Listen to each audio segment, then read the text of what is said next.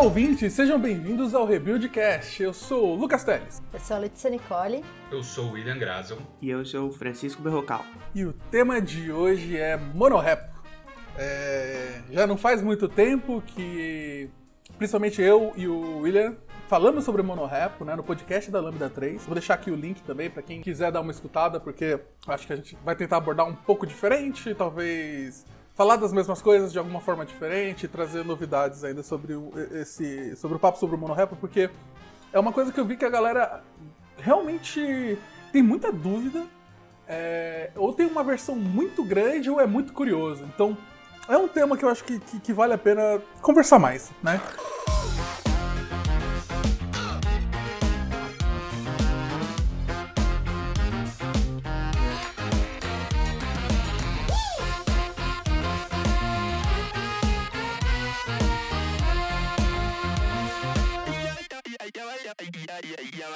E aí eu queria perguntar para vocês, assim, né, que, qual que é a experiência de vocês com monorepo, assim, de prima? Assim? Bom, eu nunca trabalhei ainda profissionalmente em algum aplicativo, em, em, em projetos produtivos é, com monorepo. É, o que o mais próximo de produção que eu posso falar realmente é o que a gente está fazendo no Itaú, que a gente está experimentando o uso de monorepo para é, poder trabalhar no contexto de front-end, em aplicações front-ends, nos tão famosos micro front-ends, que agora está tanto em pauta aí para quem conhece.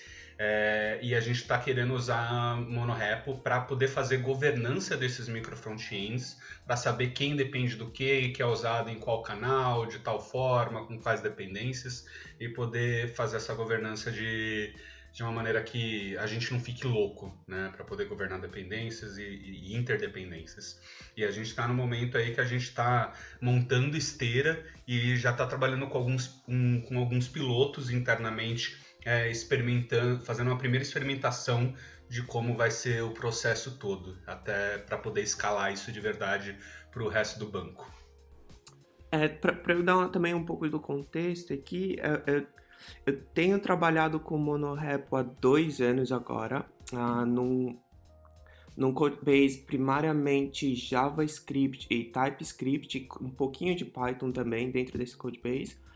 E aí a gente tem acho que cerca de seis ou sete serviços com algumas bibliotecas para cada um desses serviços, bibliotecas que às vezes são compartilhadas entre serviços ou às vezes um, ah, a gente acabou decidindo separar por questão de contexto mesmo, mas que é usado só por um serviço. Então, eu tenho trabalhado há dois anos e a gente usa como ferramenta principal o Learna para fazer o gerenciamento entre pacotes. Eu atualmente trabalho no Nubank, é, eu faço parte do time de Mobile Tools, é, que é um time voltado a trazer né, e, e, conseguir, de certa forma, otimizar a experiência das pessoas que desenvolvem o app do Nubank hoje. É, e hoje o app ele é um monorepo, então dentro desse code base a gente tem é, diversas tecnologias como Swift, Java, Objective-C, Kotlin, Flutter, né, no caso Dart, é, React Native. Então são diversas tecnologias em um único só repositório, né, em um único só é, code base. E o nosso time é, participou de toda essa migração aí que rolou entre antes a gente tinha vários monolitos, né, vários repositórios apartados. É, e aí a gente junto com, com as pessoas engenheiras a gente fez é, essa migração para o monorepo já faz um tempo e é bem interessante. Só para agregar aqui o que, do que, o que significa, né? Se você não sabe o que é monorepo, então basicamente, ao invés de eu ter vários repositórios separados para cada aplicação, para cada área, para cada é, biblioteca, eu vou colocar tudo num lugar só. Então vai ficar um repositório grandão. Basicamente é isso. É, e é logicamente que a maior parte das pessoas, eu também, quando eu vi isso pela primeira vez, eu falei, nossa, essa ideia parece ser péssima. Exatamente, porque a gente está com, com, a, com, a, mentalidade muito fixada na forma que a gente trabalha com, com, com multi-rap, né? Que vou chamar de multi-rap. E assim, isso traz várias dúvidas que eu, a gente costuma dizer que são as dúvidas comuns do, do de pessoas que acabaram de ouvir sobre mono-rap e acham que simplesmente vai pegar todo o código e colocar no mesmo lugar e, e ficar funcionando e vai funcionar só desse jeito. Né? O que não é verdade. Por mais que seja uma ideia relativamente nova, né? Algumas grandes empresas como Google já fazem isso há muito tempo de uma forma bem extrema, eu diria. Existem formas diferentes de se trabalhar do que o normal do dia que a gente faz no dia a dia com multi-rap. Certo? Então vamos pegar alguns erros comuns aqui, eu vou perguntar para vocês para me ajudarem a responder. É, e a primeira dúvida que, que todo mundo tem significa assim, tipo, ah, toda vez que eu pegar, então, que eu baixar o código do, do, de um serviço, de uma biblioteca, ou mesmo do meu código do trabalho no dia a dia, vou ter que buildar tudo de novo? Então, tipo, isso não, não é algo ruim? Bom, no que a gente está querendo trabalhar lá no Itaú e do que eu estudei e do que eu conheço da comunidade, eles têm ferramentas diferentes né, de monorap, com objetivos ligeiramente diferentes e formas é, diferentes de trabalhar. É, mas no geral a resposta é não, né? Só porque eu estou no monorap não quer dizer que eu sempre vou precisar rebuildar tudo, que eu vou precisar sempre baixar tudo é, o tempo todo. Né? É, quando você está trabalhando com o monorap, você vai ter várias aplicações é, que podem ser de contextos diferentes ou no mesmo contexto, próximos um do outro, é, no mesmo monorap. É, mas você pode, seja fazer clone parcial na sua máquina, se o repositório for muito grande, que pode chegar a ser no, no monorepo um repositório muito grande, é, e você não precisa fazer build é, de tudo, né? Você pode, na sua máquina, você pode pegar tantos builds cacheados, é, então você pode ter um servidor de cache, um cache local mesmo na sua máquina.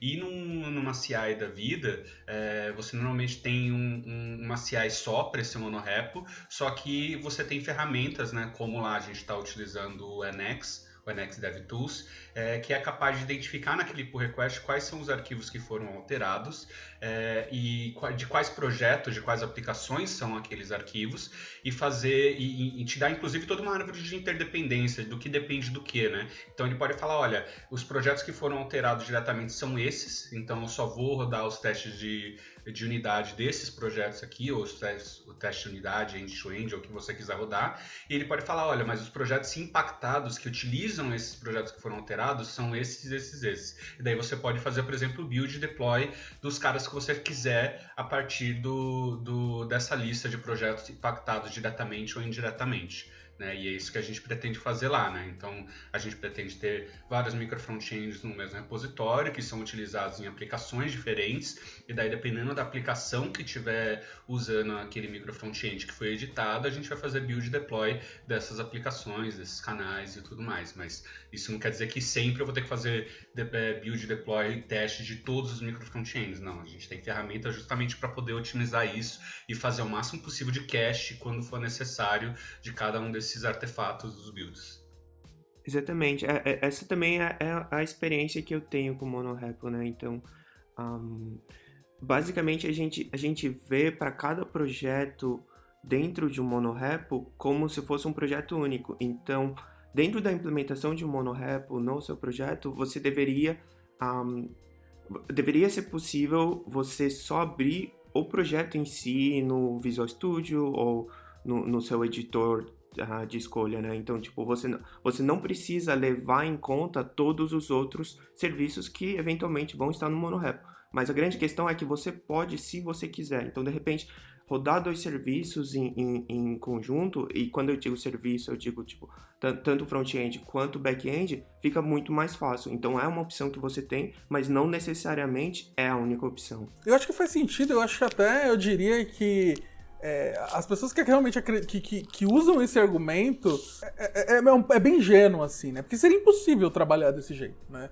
É, é um negócio que claramente pessoas que trabalham com isso de forma profissional têm uma forma um pouco melhor de, de fazer isso, né?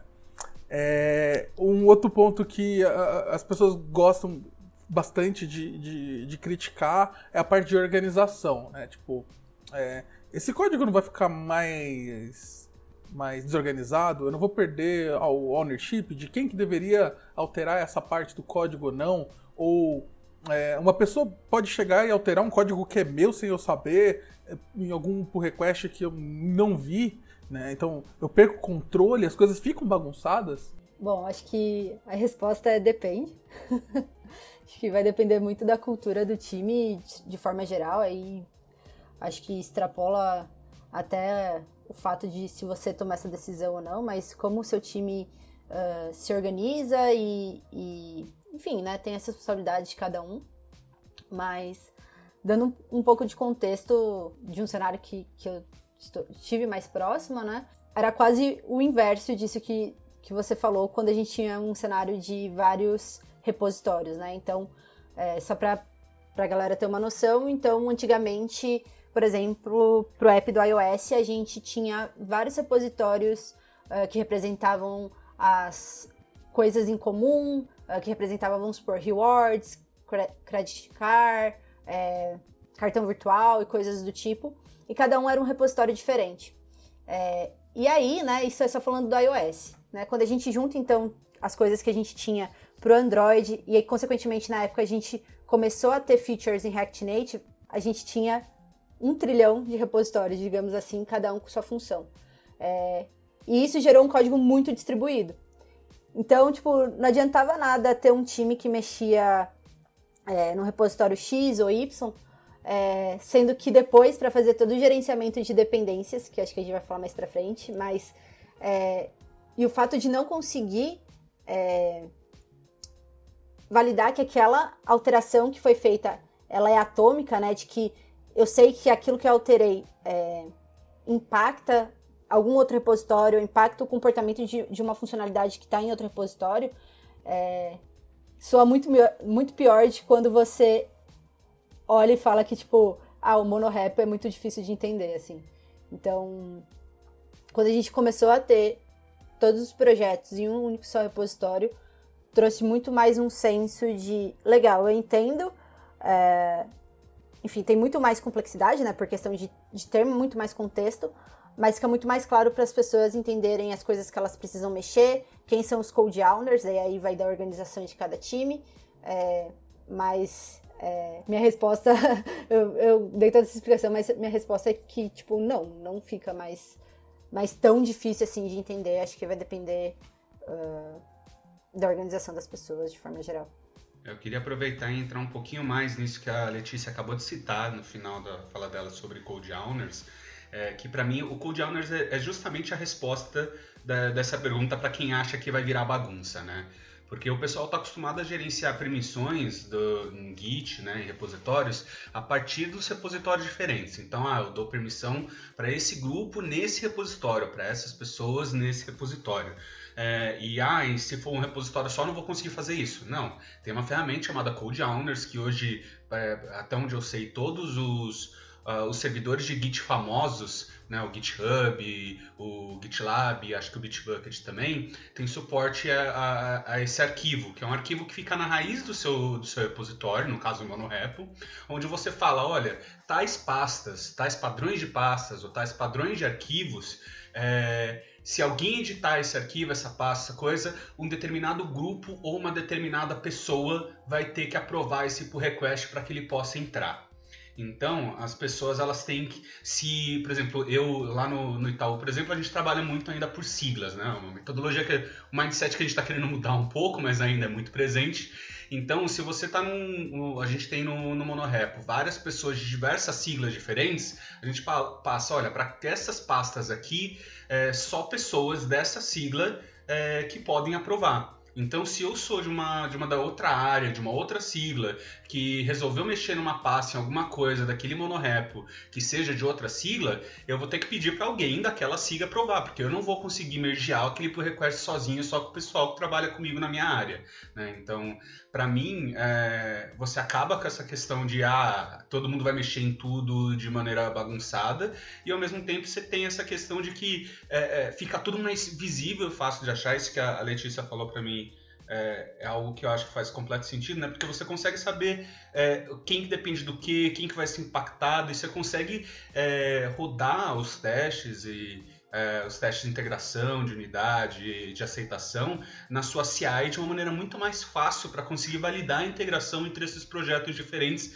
que normalmente para conseguir fazer esse tipo de validação sem ser em monorepo, você vai ter que fazer toda uma customização bizarra entre repositórios e tudo mais que eu acho que não faz sentido, sendo que a gente tem ferramentas já prontas para validar justamente isso com monorepo. Eu acho que só, só para linkar também, eu, eu, concordo muito assim com o que vocês disseram, porque eu, eu acho que o, o monorepo em si ele, ele promove muito a colaboração entre os times, as pessoas, porque tá tudo ali muito perto, sabe? Mas é, eu acho que também é uma é, é um como é que chama? Uma faca de faca de dois gumes. Exatamente, porque o, o, o, que, o que acaba acontecendo, e esse é, é, um, é um episódio interessante, porque aconteceu hoje ah, no, no, dentro da, da, da, da, empresa onde eu trabalho, e aí a gente estava discutindo como resolver esse problema, né? Basicamente, o, a cultura em, da empresa onde eu trabalho é uma cultura onde, pô, de repente você precisa de uma mudança em um outro serviço ou em outro, um outro, vamos dizer, em outro projeto. Se a mudança às vezes é pequena, você pode ir lá e fazer e e aí você só abre um PR, o, o time vai revisar, certo? E isso é muito mais fácil de, ser, de fazer dentro de um monorepo, porque o, o código tá ali, você vai provavelmente estar tá lendo, então é, é sabe, é, é, um passo a menos, tipo, você não precisa nem achar a repo e dar pull, sabe? Então tá tudo muito mais fácil para você. Então ele promove muito a colaboração. Claro que para features uh, mais complexas, o time ainda é responsável por desenvolvimento e tal, mas enfim, desse contexto de uma coisa muito pequena, outro time lá foi, fez, abriu por request e o time dono do, do, da, do projeto falou: não, parece tá tudo ok com esse pull request, a gente vai fazer merge e vai no próximo release.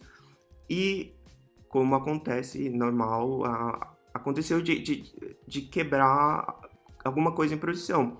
E aí a galera ficou tipo, não, mas espera, por que, que isso quebrou em produção, sabe? Tipo, e, e, e, a gente entendeu que era às vezes falta de contexto. E, e o, o, dono do projeto, do serviço em si, não teve tempo suficiente para entender o impacto daquela mudança, ou, ou, ou sabe, de, de, acompanhar aquela mudança em, em produção. Então, às vezes, você acaba abrindo o PR, mas acaba ficando um pouco mais.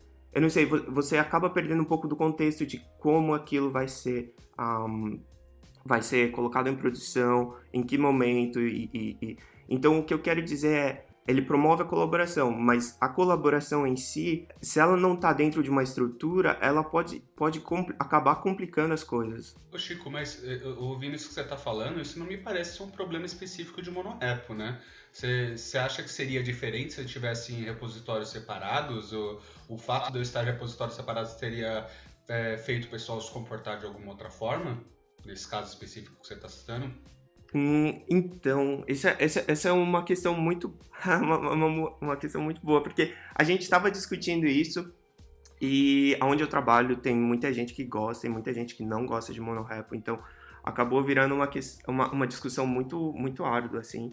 Mas não que eu acho que teria evitado. Eu não acho que teria evitado o, o, o problema em si, mas talvez inibisse a pessoa de abrir um pull request, o que talvez também não seja uma coisa boa. É, isso pra mim não é bom, né? A colaboração é bom, é a forma como você vai lidar com ela é outra coisa, né? Ah, é, eu, eu ouvindo isso, é, eu até lembro de um de uma frase importante que eu não lembro, não, sei, não lembro quem que falou, mas era de algum texto importante sobre o monorepo, falando que você não vai resolver nenhum problema específico, principalmente problema técnico com monorepo, tá? É, todos, você vai ter os mesmos problemas, as mesmas soluções, tanto com multi quanto mono, é, só que você vai ter uma forma diferente de lidar com isso. E eu acho que o que o Chico falou é o mais importante, que é colaboração. Né? É, é você torna. Você está tirando uma barreira de colaboração e de visibilidade. Né? É, um, é um contexto muito parecido mais com, com um verdadeiro open source ali, interno, do que qualquer coisa. É, e aí você, a gente sempre tem aqueles problemas, em, principalmente em empresas com uma organização um pouco mais, entre aspas, clássica, vamos dizer assim, ou mais rígida. É, você tem um outro time que cuida de alguma coisa, que às vezes tem uma pessoa lá, tem o, sei lá, o João, e o John é uma pessoa difícil de lidar, então eu não quero falar com ele. É, talvez eu vou fazer um PR aqui, ou vou mandar um e-mail para outra pessoa. É, eu não quero me preocupar qual o impacto dessa minha alteração vai ter no futuro. É, isso é ruim, né? Porque isso é uma coisa muito de, de dev, né? Não sei porquê. A gente evita esses tipos de conflitos, esses tipos de coisa.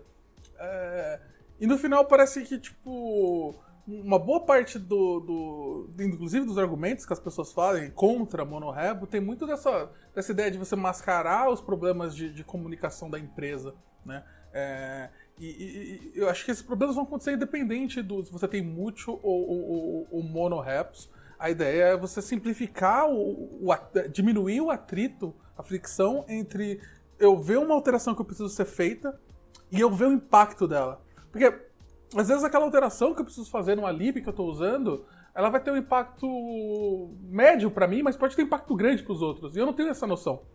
Se eu faço isso num, multi-repo, que eu tô abrindo um PR para uma outra pessoa, eu, sei lá, eu só subo minha major e falo, tá tudo bem. Eu já falei aqui que tem breaking change, então já era. Isso pode ser ruim porque você não sabe qual é o impacto disso para as pessoas. Talvez você esteja colocando, travando outros projetos que dependem daquilo a longo prazo, a médio prazo, porque elas não vão poder mexer para atualizar isso agora. E elas também não vão poder atualizar com as coisas novas que vão estar tá vindo ali naquele pacote. Então, é, ou vai tornar muito mais difícil a manutenção de quem está lidando com aquilo. Então, é isso que a gente quer diminuir no final, acho que é isso que simplifica. Né? E o senso de ownership e tudo mais acaba sendo distribuído também.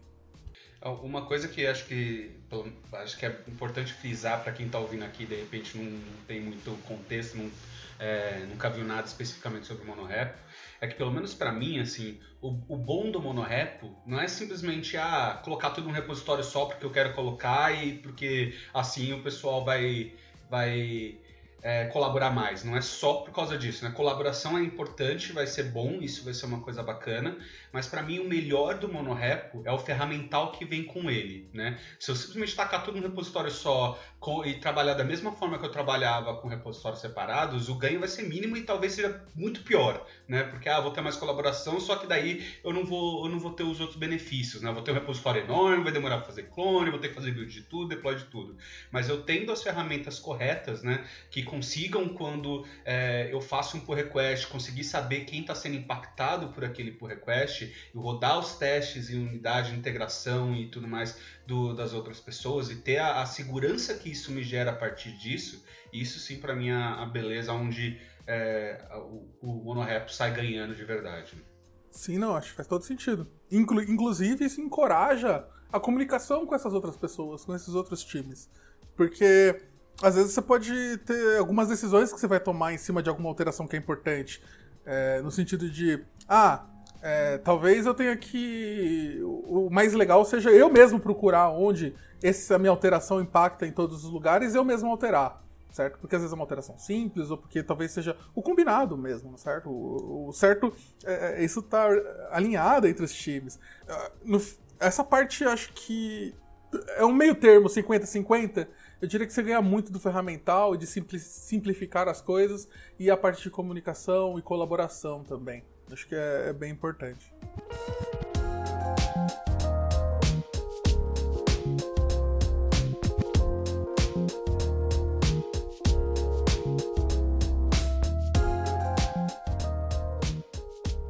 Mas aí a gente também acaba caindo num outro ponto que a galera acaba falando bastante também, que acaba tendo uma certa confusão de monorepo com monolito, né? Então, é, significa. Eu vou tentar até trazer uma visão um pouco diferente, né? Não necessariamente um monolito é, específico, sei lá, um sistemão que eu tenho lá, o meu RP gigante da minha empresa.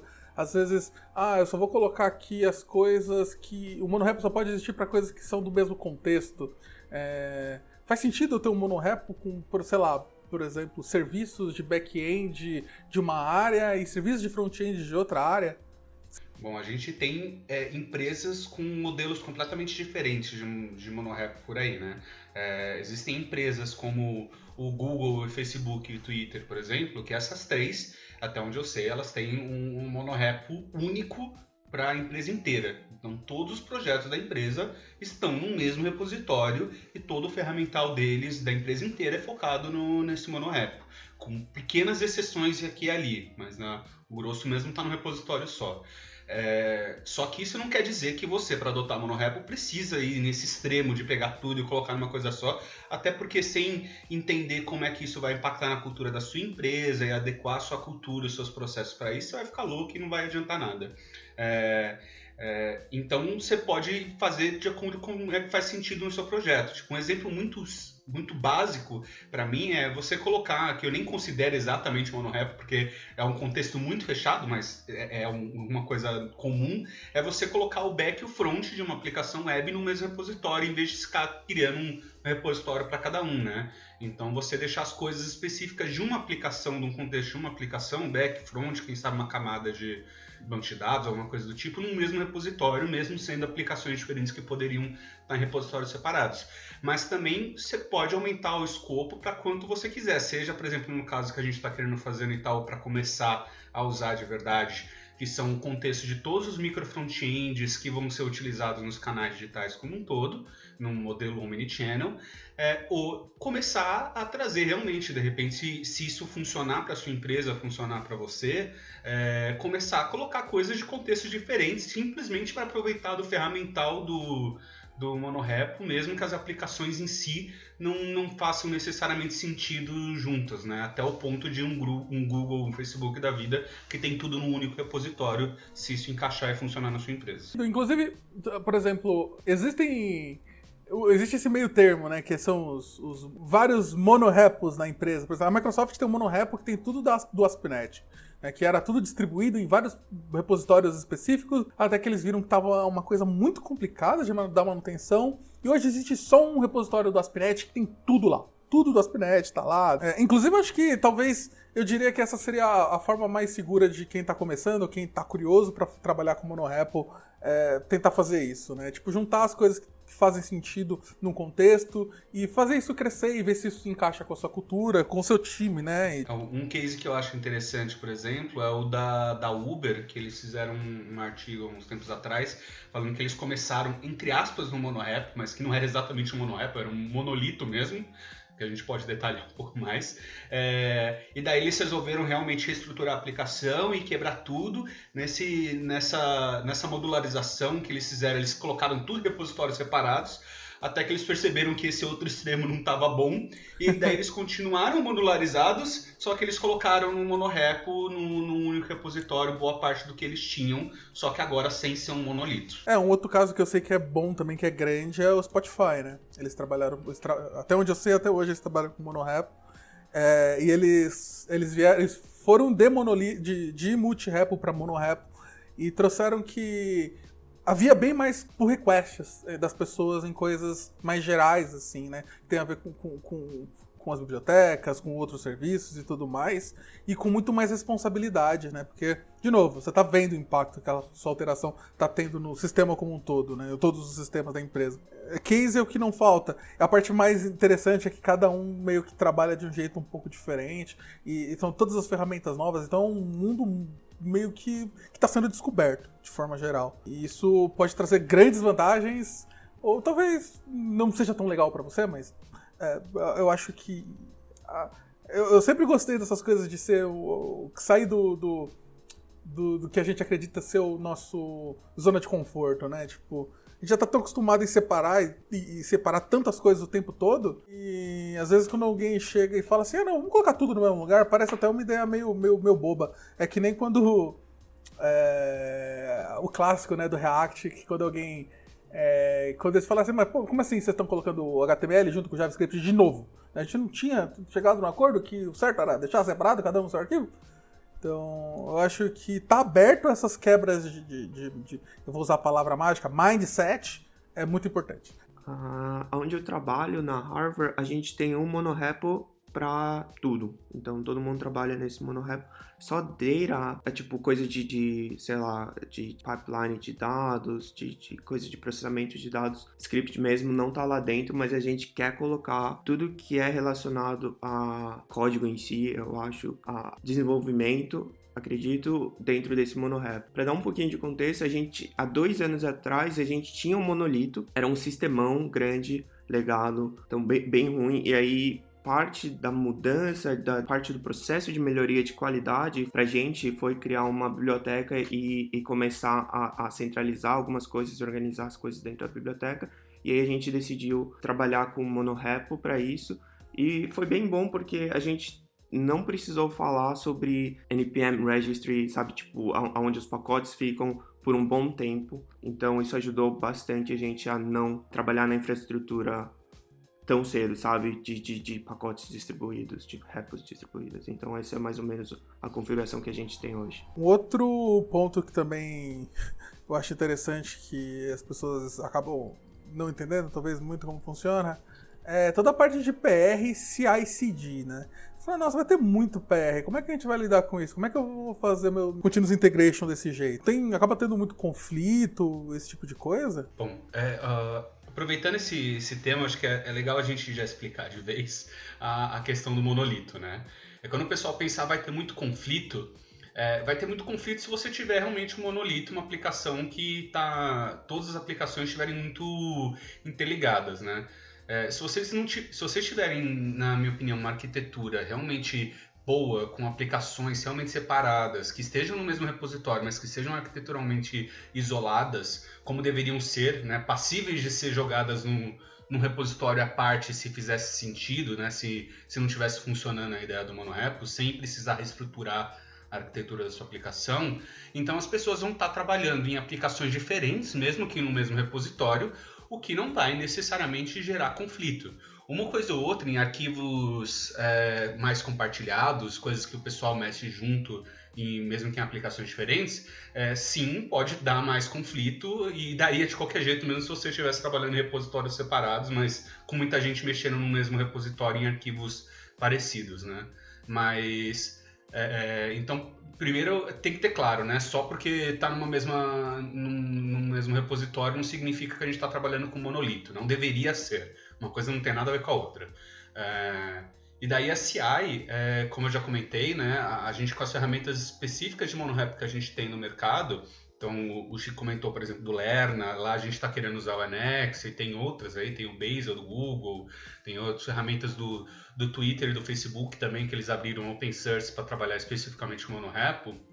Cada uma delas tem ferramentas para CI, por exemplo, né, que podem verificar quais arquivos foram estão sendo alterados naquele pull request, verificar de quais projetos são aquele repositório, é, de, são aquele de quais é, projetos são aqueles arquivos dentro do repositório, é, inclusive falar quais projetos dependem desses projetos que estão sendo diretamente alterados, né?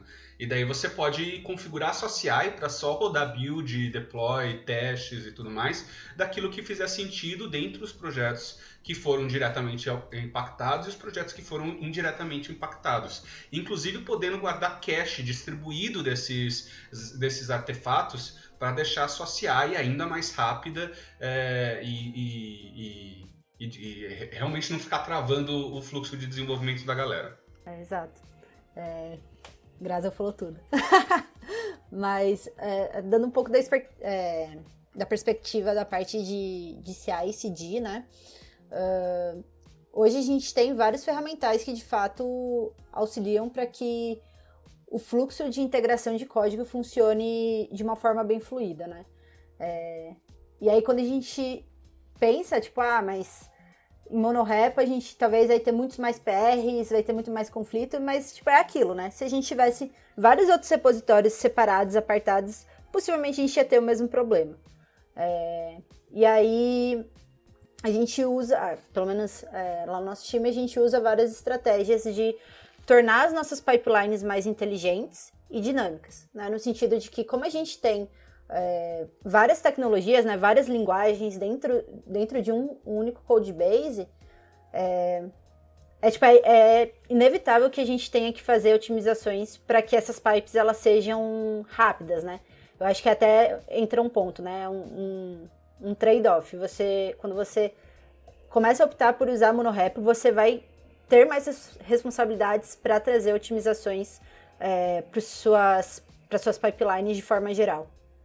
Então, É, lá a gente consegue é, fazer todo um processo de identificação de quais foram os tipos de, de changes que, que aconteceram no, naquele pull request, por exemplo. Ah, se foi alteração uh, relacionadas a iOS, se foi alterações relacionadas a Flutter, se foi nos dois.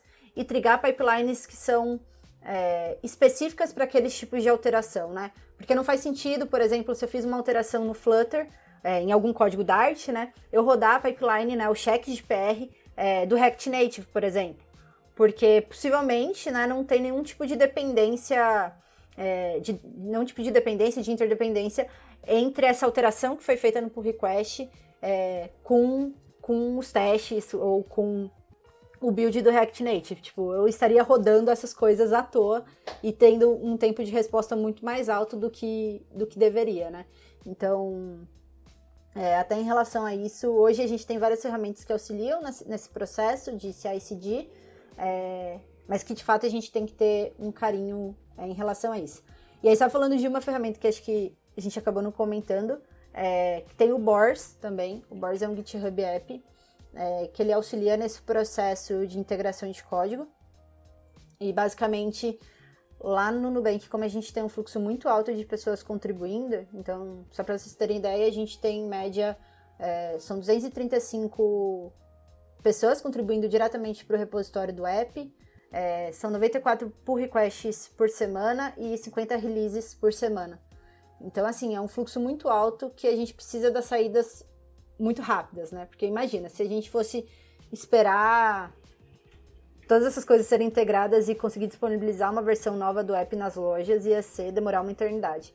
Então, até nisso, o Bors, no caso, é, ele auxilia tanto na integração de código, uh, tipo, a pessoa quando ela abre um pull request, ela não precisa ficar, quando, enquanto o pull request dela está na fila, ela não necessariamente precisa ter é, o trabalho de ficar atualizando o pull request a cada merge que acontece na branch principal. Que esse acho que é um, um, teoricamente seria um problema, né? Digamos assim, quando você usa monorep, que é a cada código integrado você teria que ficar atualizando a sua, o seu pull request, a sua branch para poder pegar a última versão. E no caso do Bors, obviamente, se não tiver conflito, né? Porque se tiver conflito, não tem o que fazer, você tem que resolver. É, mas ele também cuida dessa atualização e também de criar filas e fazer rodar as nossas pipelines é, juntando é, vários pull requests de uma só vez, né, em lotes. Então, é, com isso a gente ganha muito tempo é, e consegue ter uma frequência maior de, de releases é, no dia a dia. Como é que chama essa ferramenta que vocês usam, Letícia? Você pode soletrar, por favor? É B-O-R-S, Bors. É um GitHub App. Ela é de alguma empresa famosa, alguma coisa? Da onde, como é que, por que, que vocês pegaram ela? É, a gente optou por ela por ser uma ferramenta open source e que atendia até então as necessidades que a gente tinha quando aderiu ao monorap. A gente chegou a ver algumas outras, é, de cabeça eu não, eu não, vou lembrar, mas é, até então essa era a que, a que mais atendeu e que até agora está funcionando de uma forma bem interessante, assim, e, e dando uma, uma facilidade aí pra gente conseguir integrar os pull requests é, eu interagi pouco com o Boris, mas o pouco que eu interagi eu achei ele bem mágico, assim. Tipo, as coisas simplesmente funciona. É muito bom que ele é um, um bot do GitHub, então você manda lá as mensagens pra ele no pull request, ele faz as, as checagens e faz tudo pra você ali. Eu achei, eu achei ele bem, bem interessante. Eu acho que todas essas ferramentas de monorepo, e aí tem aquele disclaimer, né? Quando você resolve trabalhar desse jeito, você está adicionando um outro tipo de complexidade que vai necessitar dessas ferramentas. É, isso tem que ser bem medido sempre, pessoas ouvintes, por favor. Mas existem várias ferramentas, né? A gente falou, o Chico falou do Lerna, do Enex, do Bor, são várias ferramentas que te ajudam no desenvolvimento.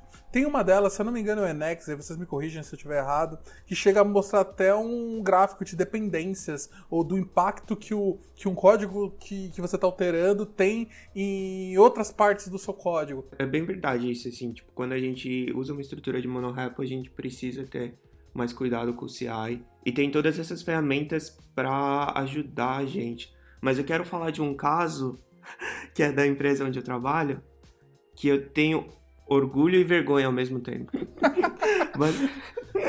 Basicamente, o que a gente decidiu fazer tem funcionado, mas está longe de uma ferramenta muito mais madura e E eu confesso que eu gostaria de ter alguma coisa mais madura. Mas, se você está pensando em experimentar com monorepo, talvez é uma coisa que você pode tentar. O que a gente fez foi basicamente, dentro da nossa pipeline de build, a gente pega, como a gente tem Docker para todos os serviços, inclusive front-end, a gente pega e manda buildar com Docker. Se você usar os, os cache layers certinho, ele vai ver que o código é igual e ele só vai passar. Então, basicamente, a gente usou o Docker. Não é, não é de, é de longe, não é a ferramenta ideal para você não fazer, para você otimizar a sua build pipeline, mas tem funcionado razoavelmente bem para a gente. Então, de repente, você está abrindo um pull request onde você alterou o serviço A, só vai buildar A porque e ele vai tentar buildar todos, mas ele só builda A porque efetivamente foi o único que o único código que mudou.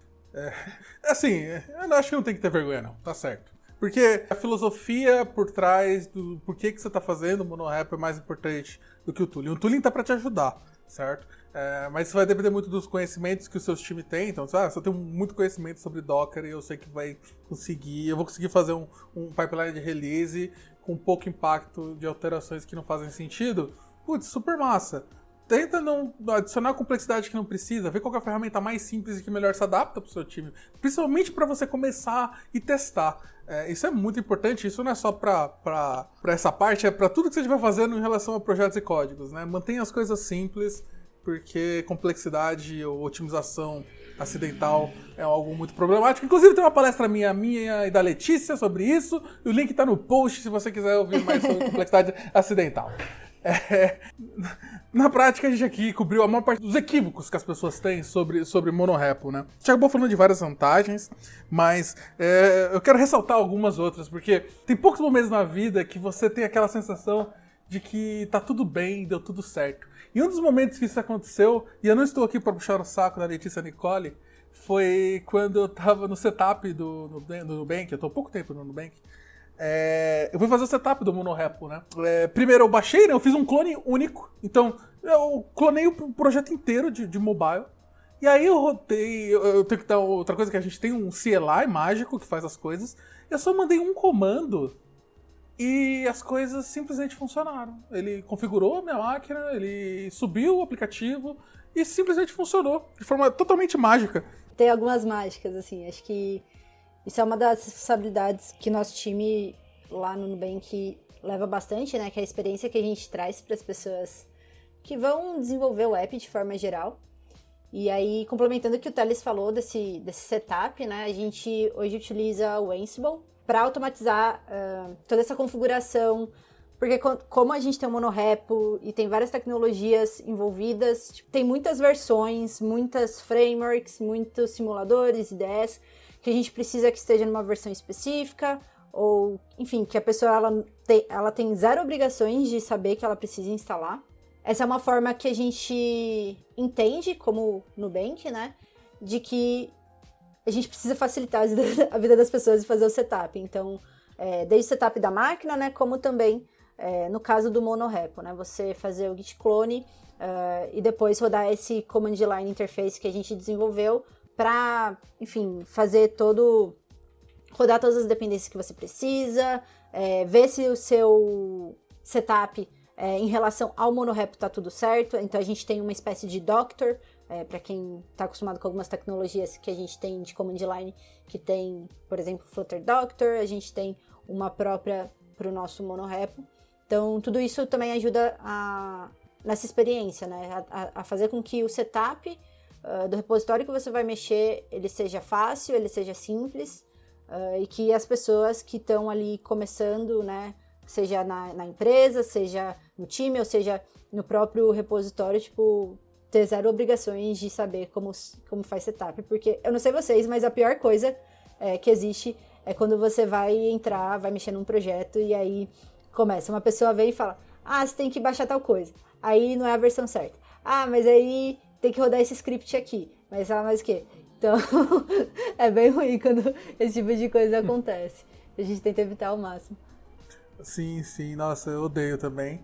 E acho que isso também é muito importante, porque é, eu não acho que tenha como você trabalhar com monorepo e com praticamente software de, de forma profissional moderna, sem lidar com DevOps e, automatiz e automatizar as coisas, né, de forma geral. Saber ter um script que seja pro seu. E aí eu posso falar até pro seu multi-rep, pro seu repositório específico lá, que tem sua API, seu front-end. Tenha scripts, tem alguma coisa. Não tem nada mais legal do que eu simplesmente mandar um, um, rodar um script e ele falar, beleza, ó, sua máquina está configurada, eu já tá com, com, com o banco de dados que eu, que eu tenho, tá funcionando para você rodar a aplicação, é, tá tudo certo. Isso é a coisa mais legal que você pode ter no seu projeto, porque tira atrito de novo de outras pessoas, tanto para mexer naquilo, quanto você no futuro. Porque às vezes você fica um mês sem mexer no projeto, vai mexer de novo depois, e aí você já não lembra mais como é que configura as coisas. Sim. Ou o mínimo possível, se talvez o time ainda não tenha essa skill de, de conseguir automatizar esse processo de setup, é, escreva um playbook, escreva no README do projeto pelo menos os, os tópicos do que você precisa para conseguir executar. Tipo, acho que isso daí é, é o mínimo do mínimo para conseguir fazer com que as pessoas não fiquem frustradas e, e tudo mais.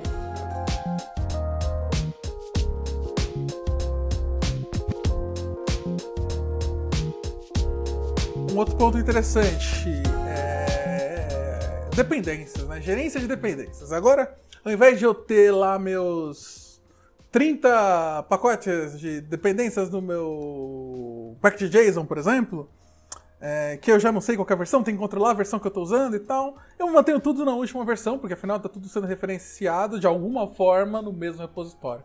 Para algumas pessoas isso soa um pouco assustador, porque basicamente você fala, putz, eu não tenho controle de que o código que está agora no meu, entre aspas, que está agora no meu, no meu, que eu estou usando é o mesmo que eu usei quando eu criei. Qual é o impacto disso? Também que a gente já falou que as ferramentas normalmente elas vão te dar esse, o feedback, né, do, do que, que você tá, do que, que alguém alterou, se isso vai dar um impacto no seu código ou não. É, a, a, além de os próprios CI, como o William falou, vai rodar o seu código caso ele seja impactado e talvez os seus testes vão quebrar. Então, de novo, né? Existem modelos diferentes de monorepo com ferramentais diferentes, né? Eu conheço ferramentas de monorepo que permitem você ter é, projetos diferentes dentro desse monorepo com versões de dependências diferentes. É o caso do Lerna, por exemplo, que eu sei que permite isso. É, mas eu, no geral, prefiro as estratégias de monorepo que unificam isso e, e de, fazem, obrigam você a ter todas as suas dependências num, alinhadas entre todos os projetos, né? É, porque eu acho que tem vários benefícios de, de ser dessa forma. Pode deixar as coisas um pouquinho mais travadas, é, mas se você tiver o, a automação correta, com o ferramental correto para isso, eu acho que a gente tem muito a ganhar. E, em último caso, se algum projeto precisar de uma flexibilidade maior, é, nada impede da pessoa tirar o, o projeto do monorepo dela, mesmo que seja temporariamente por algum motivo de exceção. Mas, por exemplo, eu queria comentar sobre o modelo do Google, de como eles trabalham lá dentro, né? É, por exemplo, o, o Angular, é, que é um, um, framework né, do Google, eles têm um repositório open source, né? Eles têm um GitHub próprio deles, uma organização própria do Angular, é, mas toda vez que um pull request desse GitHub deles é mergeado na master, automaticamente eles fazem uma cópia do, do da, dessa versão nova da master para o monorepo deles e eles rodam o fluxo de CI/CD deles. É, dentro do Google, atualmente, segundo que eles já falaram em alguns projetos aí, numa, numa, em algumas das palestras mais recentes deles, eles falam que já tem mais de 2.500 aplicações dentro do Google, internas e externas, tanto aplicações externas que a gente usa, né, como o Google Cloud Platform, o AdSense é, e tudo mais, como aplicações internas de RH, administrativo, financeiro e tudo mais. Então tem mais de 2.500 aplicações internas no Google que usam o Angular e eles rodam todos os testes. Quando vem uma versão nova do Google, do Angular é, no Monorepo, eles rodam todos os testes de integração dessas mais de 2.500 aplicações em paralelo. E se qualquer um desses testes de qualquer uma dessas suítes falhar, automaticamente eles cancelam e, e dá rollback na, na, no merge request que foi feito lá no, no GitHub do Angular. É, e se passar todos os testes, no mesmo momento, quando terminar da, da, o, o, todos esse, a execução de todos esses testes em paralelos, quando o último terminar, passou tudo, eles fazem build e deploy de tudo em produção na hora. Então, no Google, eles estão sempre na última versão da master do GitHub do Angular, mesmo se eles não tiverem gerado tag ainda de versão e lançado essa versão oficialmente. Então, isso para mim é um poder fenomenal que eu não vejo como conseguir fazer isso nessa escala sem ser com monorepo. Sim, é, é, é, é, um case absurdo, assim. Né? É, no final, você. Esse, esse modelo te dá. É, faz com que suas, suas alterações sejam muito mais seguras. Você tem uma resposta muito mais rápida das coisas que você. do impacto das coisas que você está fazendo. Então, eu acho que isso é uma vantagem muito grande. E, talvez até dê para fazer com multi-rap, mas eu acho que vai dar um trabalho tão grande que talvez não valha a pena. É, exato. Não é questão de ser tecnicamente impossível, né? Mas a gente não tem. Eu não conheço ferramental para fazer isso de outra forma sem ser como no Rap hoje disponível, né? Open source no mercado aí para a gente poder adotar facilmente sem ter que fazer tudo em casa e tudo com, com bash. tipo, esse tipo de coisa, né? Ia ser bem, bem intenso. Uma outra coisa que eu acho que é uma vantagem muito boa é que você consegue trazer um pull request com todo o impacto do, do, do daquela sua operação, né? É, então, ah, eu preciso fazer um endpoint novo na minha API que precisa de uma coisa nova da autenticação, que é uma outra lib, e aí eu vou logar de um jeito diferente. Se está tudo no monorepo, eu vou fazer um request só que eu consigo dar o contexto de daquela alteração e aquela feature, talvez até uma visão melhor do, do, do impacto de negócio daquilo para todo mundo que, é, que se importa. Então, torna uma, uma visão muito mais aberta e, e, mais clara sobre aquilo. Exato. Imagina dentro do Google, né? Se quando eles lançassem uma versão nova do Angular dentro do Google, eles têm que abrir manualmente 2.500 pull requests para repositórios diferentes para conseguir atualizar todas as aplicações, né? É, então. É, com certeza seria impossível. Impossível. Eu acho que esse é o tipo de caso que eu acho que seria praticamente inviável de, de, ser feito. O que normalmente acontece na maior parte das empresas é ninguém atualiza nada até que vem um backlevel, um bug crítico, alguma coisa crítica que todo mundo tem que sair correndo atrás do próprio rabo para atualizar as coisas a toque de caixa.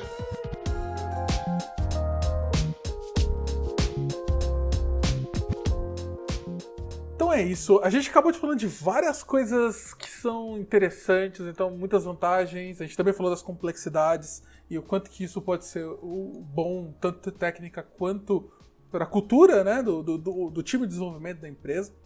É, eu acho que todo mundo deveria dar uma chance, pelo menos, para tentar e, e, experimentar, nem que seja num, num mini monorap com alguns projetinhos para tentar dar um.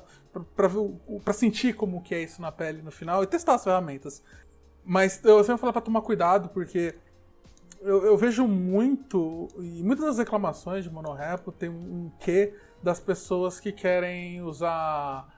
usam um conceito de separação de responsabilidade de coisas e cada um ter a sua caixinha é, como, como algo mais seguro, entre aspas. Só que vamos lembrar que no final não é o monorepo, então você está usando tipo multi-repos como uma uma desculpa para esconder as falhas de comunicação que existem entre seus times e, e, entre as áreas de desenvolvimento. Isso é muito importante. Prestem atenção nisso. Prestem atenção em como, como você interage com os outros times, como, como, você, como você define o impacto das alterações com os outros times que tem dentro da sua empresa. E o MonoRepo está para ajudar nisso, certo? Só colocar uma barreira não vai fazer com que você pare de ter esses problemas. Você só vai estar meio que tirando sua responsabilidade deles e passando isso para um outro repositório ou para um outro time, ou simplesmente vai estar colocando debaixo do tapete. Então é um cuidado que a gente tem que ter. Inclusive, tem um vídeo muito bom do MPJ, eu vou deixar o link na descrição também. Inclusive das ferramentas que a gente falou e da, das coisas legais, estar todos os links na descrição. É... Tem um vídeo muito bom que ele fala exatamente sobre isso, sobre o impacto da, sobre o impacto de, de multi-repos como uma desculpa para esconder a, a, as falhas de comunicação entre times de desenvolvimento. Então vale muito a pena assistir, tá aí o link. Mas, vamos, beleza, as pessoas estão convencidas agora. Eu quero trabalhar com monorepo, eu quero fazer meu teste. Existem várias ferramentas interessantes, então a gente falou de algumas. É, o Boris, acho que a gente falou bastante, a Letícia falou bastante. É, eu queria saber um pouco mais de como funciona. Eu sei que o Chico falou do Lerna, do Enex. Como é que eu faço para colocar isso para rodar? Funciona com qualquer tipo de tecnologia? É mais para JavaScript?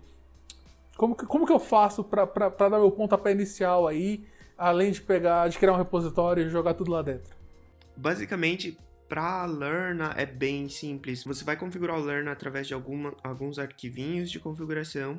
Você vai indicar quais são os pacotes, os projetos e você geralmente tem ali alguns, alguns scripts prontos do Lerna que você, você pode só referenciar e tudo funciona. Então, basicamente, você dá um git clone e aí ele vai ter um, um suporte para alguma coisa chamada, por exemplo, Bootstrap e aí ele pega e ele vai instalar todas as dependências dentro do, do seu monorepo. Então, a configuração em si acaba sendo bem simples, pelo menos para mim, a minha experiência com o Lerna foi, foi bem tranquila. Uma coisa que eu acho que, eu não sei se você comentou, Chico, o Lerna é especificamente para JavaScript Isso, também, né? E assim como o Lerna, a ferramenta que eu mais gosto, que eu acho mais simples é, para trabalhar com monorepo, é o NX, o NX DevTools, que é uma ferramenta focada para JavaScript também. É, e eu tenho usado o NX, na verdade, independente de ser monorepo, multirepo, para aplicações grandes e pequenas, porque ele é um, um, ferramental que, na verdade, ele é feito é, por cima do, da CLI do Angular. Né? O Angular CLI tem um, um ela é poderosa pra caramba e o pessoal da Nex, ele percebendo esse poder, eles é, expandiram ele para outros frameworks e para outras plataformas, né? O NX atualmente ele tem suporte oficial é, tanto para Angular como para React como para Next.js, que é um framework é, Node.js baseado no, no Express, só que com TypeScript, que é bem bacana. É, tem suporte oficial para esses três caras, mas na verdade, assim, e, e para projetos com JavaScript puro, né? Se você não for usar nenhum framework nem nada, mas você pode suportar qualquer coisa, na real, que você queira no, na plataforma assim, de JavaScript usando Node é, com o, o Annex. E ele tem várias dessas ferramentas, né? Que é, você pode gerar um grafo das dependências dos seus projetos que tem dentro desse é, dentro desse repositório, dentro desse monorepo, é, e ele funciona muito bem no geral. Eu tenho usado ele tanto para aplicações com Angular quanto para, no geral, back, front, inclusive para se relacionar com React e Angular na mesma, no mesmo repositório. É, agora, se, é, se você quiser ir além, né, ir para outras plataformas, a ferramenta que eu já brinquei um pouco, não confesso que não muito, mas eu já brinquei um pouco, experimentei na minha máquina aqui, é, é uma ferramenta open source do Google chamada Bazel. Né? O, o Bazel é o, a versão open source da, da ferramenta para monorepo que eles têm é, internamente, que tem internamente tem um nome um pouco diferente. Então, eles deram tapa lá para abrir, tiraram acho que alguma coisa ou outra que eles não poderiam abrir e, e, e abrir esse projeto open source. O Bazel, ele, é, a ideia dele é ser um ferramental para monorepo independente de plataforma mesmo. Então dá para usar para para Java, para Python, para JavaScript, para back, para front. É, ele é agnóstico à plataforma que você está trabalhando. Ele suporta Linux, é, é, Windows. Acho que o Windows é, é mais recente suporte, mas Linux e Mac com certeza, é bem estável já. Só que o, o, o, problema dele é que a configuração dele é muito mais pesada. O que o Nx, você, é, você tem uma CLI dele, né, que é em cima do, do Angular CLI, mas que você não precisa instalar o Angular CLI para usar dele. E a CLI dele faz basicamente tudo para você, sem você ter que tocar em quase nada de, de configuração, a não ser que você queira customizar alguma coisa. O Bazel você é obrigado a colocar vários arquivos de configuração por é, aplicação dentro desse repositório e tudo mais. É uma, é um ferramental bem mais maduro, bem mais completo, e, e, mas também muito mais complexo e muito mais difícil de, de gerenciar. Né? Essas são as ferramentas que eu, que eu conheço. E se eu, é, pra, mas é, o, o Bazel, se eu for para além do mundo de JavaScript, provavelmente seria a minha primeira opção. É, eu ia também deixar uma outra uma dica aqui pro pessoal. É, tem um, um repositório do GitHub que se chama é Wellsome Monorepo, que ele tem basicamente é um agregado de várias, vários toolings, ferramental, tanto para projetos específicos, para Git, para Mercurial, de code review, de CI. Então ele agrega tudo num lugar só. E como, como em mercado de, de, em larga escala é algo relativamente novo, tem muitas ferramentas, tem muitas coisas. A gente falou das mais as mais é, famosas e talvez as que a gente vai acabar ouvindo falar mais no decorrer do tempo. Mas vale a pena dar uma olhada, às vezes, se você trabalha com alguma coisa diferente, ou se você tem uma necessidade específica, às vezes tem um ferramental lá que te ajuda é, com esse problema, porque alguém já passou por isso. Então, eu acho que é isso. Eu acho que a gente conseguiu cobrir bem qual é a ideia do monorap. A gente trouxe bastante experiência de pessoas que trabalham com monorap no dia a dia. E até eu vou deixar aqui a pergunta para vocês que trabalham e que não trabalham com monorap. Se vocês, por exemplo, num projeto novo, Greenfield hoje, vocês iniciariam direto com monorap? Eu acho que depende, né? Não sei, tipo, a gente tem que lembrar que, que monorap não é bala de prata. Ah, mas você, eu quero saber se você faria ou não. Eu quero saber sua, sua opinião pessoal sobre isso. Eita, ficou no eu não muro, quero, hein? Eu não quero ouvir, eu não quero ouvir depende. Eu quero saber se você faria. Agora eu, eu posso fazer. O meu projeto aqui, eu, meu time concorda em fazer. Tá na minha mão. O que, que você faria? Você toparia ou não? Caraca, Teles, isso é foda, hein? Faria. O, o podcast é sobre isso.